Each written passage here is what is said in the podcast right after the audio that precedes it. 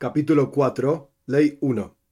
Estos cuatro cuerpos, que son fuego, aire, agua y tierra, son los fundamentos de todas las creaciones por debajo del cielo. Y todo lo que haya en el hombre y en los animales y en las aves y en los reptiles y en los peces y en las plantas y en los metales y las piedras preciosas y las perlas y todas las piedras las, con las cuales se hacen construcciones y las montañas y los pedazos de tierra, todo su cuerpo está compuesto por estos cuatro fundamentos.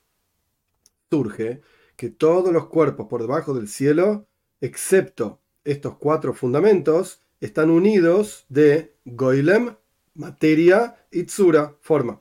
Y la materia de ellos está compuesta de estos cuatro mencionados fundamentos.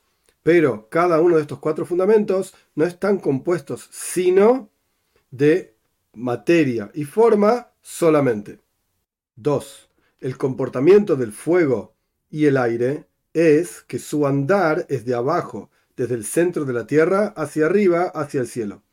Y el comportamiento del agua y la tierra es que su andar es desde abajo del cielo hacia abajo hasta el centro porque el centro del cielo está hacia abajo, que no hay por debajo de esto.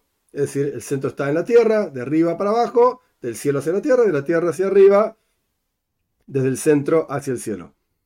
Y su andar no es con conciencia y no con deseo, es decir, que ellos elijan andar o comportarse como es la naturaleza de ellos comportarse, sino que es una costumbre fijada y una naturaleza que fue fijada en ellos. La naturaleza del fuego es ser caliente y seco, y es el más liviano de todos los fundamentos. Y el aire es caliente y húmedo, y el agua es fría y húmeda, y la tierra es seca y fría, y es la más pesada de todas, y el agua es más liviana que la tierra, y por lo tanto se encuentra por arriba de la tierra y el aire es más liviano que el agua y por lo tanto flota por sobre la faz del agua. Y el fuego es más liviano que el aire. Y por cuanto estos fundamentos son los fundamentos de todos los cuerpos que están por debajo del cielo, se encuentra que en cada cuerpo, desde el ser humano y los animales domésticos y los animales salvajes, y las aves y los peces, y las plantas y los metales y las piedras, su materia está compuesta de fuego, aire, agua y tierra. Y estos cuatro se mezclan juntos y cambian cada uno de ellos en el momento en que se mezclan al punto tal que aquello que está compuesto de estas cuatro cosas no se parece a ninguno de estos cuatro fundamentos individualmente hablando cuando está solo ese fundamento. Y esa mezcla de ellos no es ni siquiera una porción de lo que es fuego por sí mismo, o agua por sí misma, o tierra por sí misma, o aire por sí mismo, sino que todo cambia y se transforma en otro cuerpo.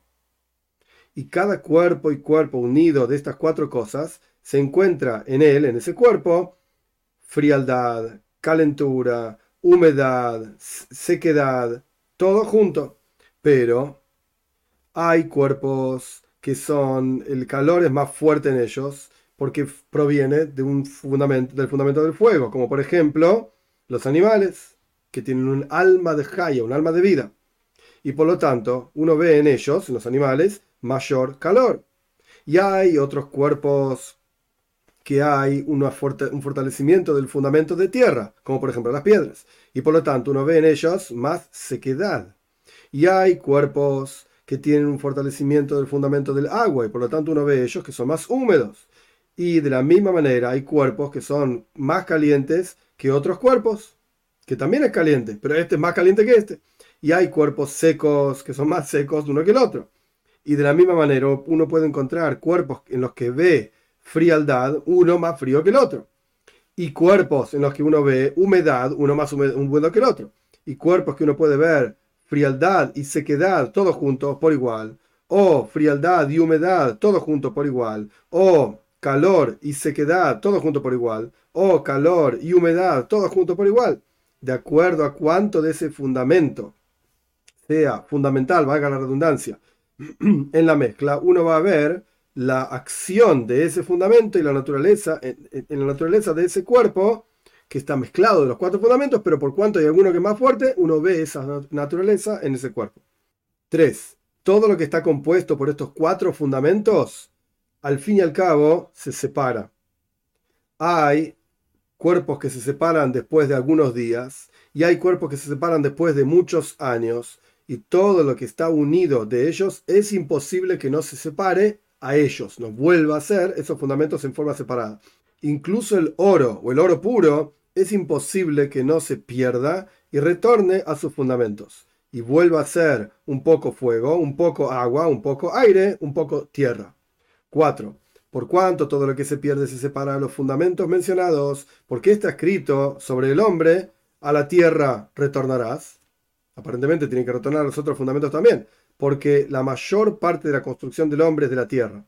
Y no todo lo que se pierde, cuando se pierde, retorna inmediatamente a los cuatro fundamentos, sino que se pierde y retorna a otra cosa, y esa otra cosa a otra cosa, y al final de la cuestión retorna a los fundamentos, y surge entonces que todas las cosas vuelven y retornan y se transforman, por así decir. 5. Estos cuatro fundamentos cambian uno al otro en forma constante todos los días, en todo momento. Algunos de ellos y no ellos por completo. ¿Cómo funciona? Parte de la tierra que está cercana al agua cambia y se, se disuelve, por así decir, y se transforma en agua. Y de la misma manera, parte del agua que está cercana al aire cambia y se evapora y se transforma en aire. Y de la misma manera el aire, parte de ellos que está parte del aire que está cercano al fuego cambia y se transforma y se vuelve fuego. Y lo mismo pasa con el fuego. Parte de aquel fuego que está cercano al aire se cambia, por así decir, y se transforma en aire. Y lo mismo pasa con el aire. Parte de esto que está cercano al agua cambia y se transforma en agua. Y lo mismo pasa con el agua.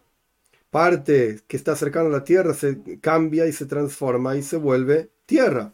Y este cambio es lento, de acuerdo a la longitud de los días.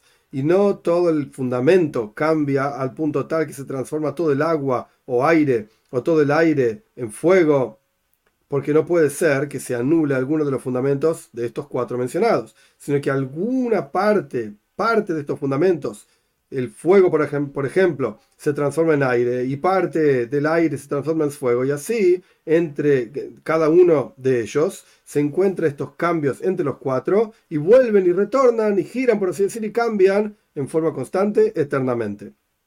6. Este cambio que surge por el girar del Galgal, que fue explicado en los capítulos anteriores, de esta esfera, y de su girar se unen estos cuatro fundamentos, y se generan de ellos, de esos cuatro fundamentos, el resto de los cuerpos de los seres humanos y el alma de vida, eh, o sea, de los animales, y las plantas, y las piedras, y los metales, Dios da a cada uno de estos cuerpos la forma, la tsura, la forma adecuada para ese cuerpo, a través del ángel número 10, el décimo nivel de ángeles mencionados en los capítulos anteriores, que es la forma que se llama Ishim. 7. Nunca vas a encontrar una materia sin forma o una forma sin materia, sino que es el corazón de la persona que divide a un cuerpo determinado en su intelecto. La persona lo divide y sabe que está compuesto por materia y forma. Y sabe que ahí hay cuerpos cuya materia está compuesta de los cuatro fundamentos y hay cuerpos cuya materia es simple y no está compuesto sino de un solo fundamento. Y hay formas que no tienen materia y no se ven a los ojos, sino que solamente en el, ojo del corazón son conocidas. Y como las personas saben, al, al, creador de todo, al Señor de todo, sin verlo con los ojos. Las personas conocen que hay un Dios sin verlo con los ojos. 8. El alma de toda carne es la tsura, la forma que le dio Dios, y el conocimiento adicional que se encuentra en el alma del ser humano es justamente la tsura, la forma del ser humano pleno en su conocimiento. Y sobre esta forma está escrito en la Torá, hagamos un hombre a nuestra imagen y semejanza. Es decir, que tenga esta tsura, que el hombre tenga esta tsura, esta forma, que conoce y capta a aquellos conocimientos que no tienen goyle, no tienen materia, como los ángeles, que son una tsura, una forma sin materia, al punto tal que el ser humano se parezca a los ángeles, porque puede captar cosas que no tienen un cuerpo, una materia determinada. Y no dice la Torá, este versículo, hagamos al hombre a nuestra imagen y semejanza, sobre la forma que se reconoce a los ojos, que es la boca y la nariz y las cejas y el resto de la marca del cuerpo, que esta es la, se llama Toyar, Toyar es la forma del cuerpo.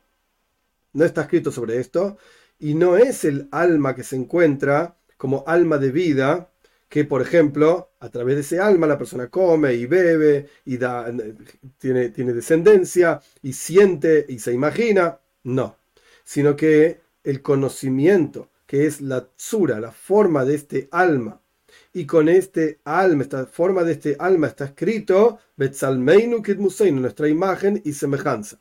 Es decir, el Rambam me está explicando que hay una forma, una, un alma determinada que es el alma del ser humano. Sobre ese alma que está escrito, hagamos al hombre nuestra imagen y semejanza. Y además de esto está la forma del cuerpo, y además de esto hay un alma que da vida al cuerpo, para que la persona coma y haga todas sus funciones fisiológicas. Y hay muchas veces que esta forma se llama nefesh, y Ruach. Son nombres en hebreo que representan alma. Y por lo tanto, hay que cuidarse con estos nombres de que la persona no se equivoque con ellos. Y todo nombre indica su asunto. 9. Esta tsura, esta forma que lo llamamos nefesh, explicada en la ley anterior, no está compuesta de los fundamentos de manera tal que luego se separe en ellos. Y tampoco necesita, tiene la fuerza de un alma acá el Rambam dice Neshama, al punto tal que necesite otro alma. Como por ejemplo, el alma necesita el cuerpo. O sea, no es el, alma que del ser humano no necesita, no necesita un alma para darle vida, sino que este alma del ser humano proviene de Dios, de los cielos. Y por lo tanto, cuando se separa la materia que está compuesta de los fundamentos y se pierde el alma, acá el Rambam dice Neshama, porque no se encuentra sino con el cuerpo, y necesita el cuerpo para todas sus acciones, no se recorta esta otra tsura, forma, dice Rambam. O sea, el Rambam está hablando de un alma del ser humano mencionado en la, ley 8, y acá en la ley 9 el Rambam está diciendo claramente, ese alma no se pierde. Y a ese alma el Rambam lo llamó Nefesh. Y Neshama, acá el Rambam lo está llamando a la parte fisiológica de la persona, que ese alma se pierde efectivamente cuando la persona fallece y se separa el cuerpo en los cuatro fundamentos porque este alma que el Rambam llamó Nefesh no necesita la Neshama en sus acciones. Y la Neshama el Rambam está diciendo de vuelta. Rambam dice la parte fisiológica, sino que conoce y capta los conocimientos separados de la materia y conoce al creador de todo y está parada, por así decir, se sostiene por toda la eternidad. Y esto es lo que dice Shlomo, Salomón, en su sabiduría, va a retornar el polvo sobre la tierra como estaba, y el espíritu, acá dice Ruach en el versículo, retorna a Dios quien lo entregó. 10. Todas estas cosas que mencionamos son como una gota en un balde, y son cosas muy profundas, pero no son tan profundas como el capítulo 1 y 2. Y la explicación de estas cosas en este capítulo 3 y 4, estos capítulos 3 y 4, es lo que se llama Maise Bereishit, la acción de la creación. Y así indicaron los sabios los primeros, los sabios de antaño, que no se explica estos asuntos en público, sino a una persona y se le indican los asuntos como son y se les enseñan.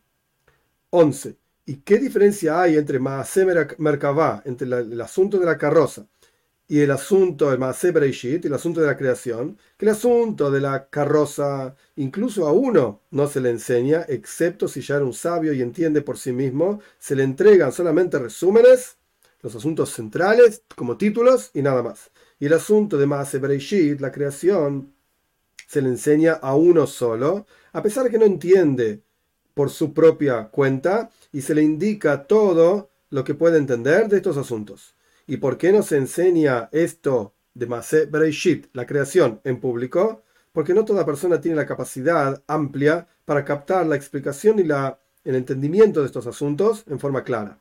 12. Cuando una persona medite en estos asuntos y reconozca todas las creaciones, desde un ángel y un galgan, una esfera y el hombre y este tipo de cosas, y vea la sabiduría de Kadosh Baruj de Dios, bendito sea, en todas las formaciones y creaciones, va a aumentar su amor a Dios y va a estar sediento su alma y se va a consumir su carne para amar a Dios, bendito sea, y va a temer y va a tener miedo de su bajeza y su pobreza y su simpleza cuando se compare a sí mismo a uno de los cuerpos santos tan grandes. Y cuanto más aún cuando se compare a sí mismo con alguna de las formas puras que están separadas de la materia, que no fueron unidas a una materia en absoluto. Y va a encontrarse a sí mismo que es como un recipiente lleno de vergüenza y lleno de eh, desprecio, vacío y falto. 13. Los asuntos de estos cuatro capítulos, en estos cinco preceptos mencionados, es lo que los primeros sabios llaman pardes. Literalmente la traducción de pardes es un jardín, una plantación. Y como dijeron cuatro, nuestros sabios, cuatro entraron al pardes, a este jardín, por así decir. Y a pesar de que grandes de Israel eran y eran grandes sabios, no todos tenían la fuerza para saber y captar todos los asuntos de forma clara. Y yo digo que no es apropiado pasear por el Pardes, por este jardín, excepto para que aquella persona que ya tiene su panza llena de pan y carne.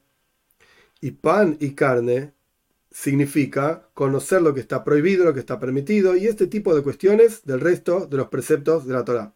Y a pesar de que estos asuntos son algo muy pequeño, así fueron llamados por nuestros sabios, porque dijeron los sabios, algo grande se refiere a toda la historia de la carroza, Merkabah, y algo pequeño son las preguntas de Abaye y Robe, que son dos sabios clásicos en el Talmud.